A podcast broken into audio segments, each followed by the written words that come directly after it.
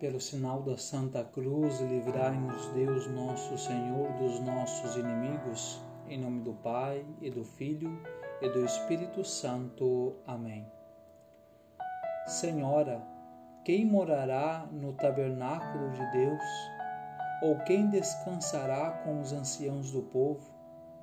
Os pobres de espírito e puros de coração, os misericordiosos, os pacíficos e os que choram Lembra-te, Senhora, de recordar as nossas boas obras e afasta de nós a indignação de teu Filho. Que nós, pecadores, sigamos as pegadas de Maria e andemos pelo caminho trilhado por seus bem-aventurados pés. Agarremo-nos a ela com força e não a deixemos partir até que mereçamos a sua bênção. Glória ao Pai, ao Filho e ao Espírito Santo, como era no princípio, agora e sempre. Amém. Vamos meditar sobre a virtude da modéstia. A modéstia é a virtude protetora da castidade, é a sua melhor defensora, é o baluarte natural da pureza. Não é possível ter uma alma pura sem que todos os sentidos estejam refreados e regulados pela modéstia.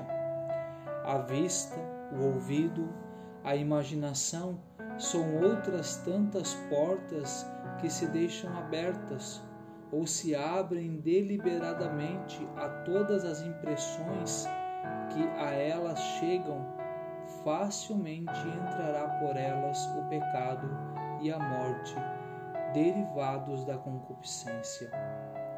Além disso, a modéstia isola-nos e separa-nos da vida do mundo e facilita a vida de fervor, evitando a dissipação que produz o derramamento dos sentidos, convertendo a alma como que num templo onde Deus habita e com quem tem grande familiaridade.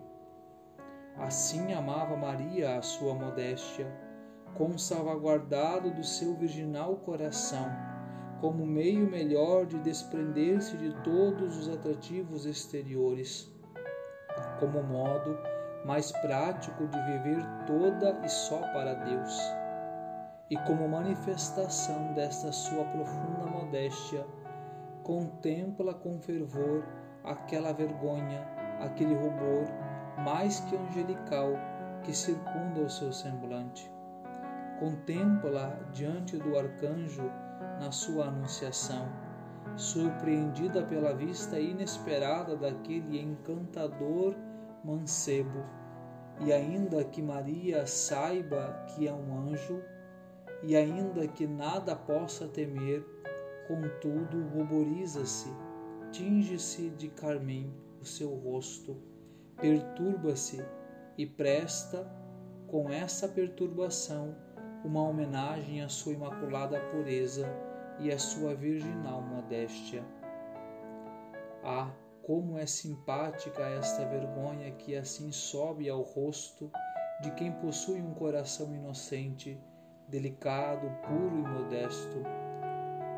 Vê aquele jovem que se chamou Stanislau Kotska ruborizou-se e envergonhou-se de tal modo ao ouvir uma palavra inconveniente, uma expressão grosseira ou maldos, malsoante, a ponto de seu coração fazer subir ao rosto todo o seu sangue, ficar sem vida e cair desmaiado.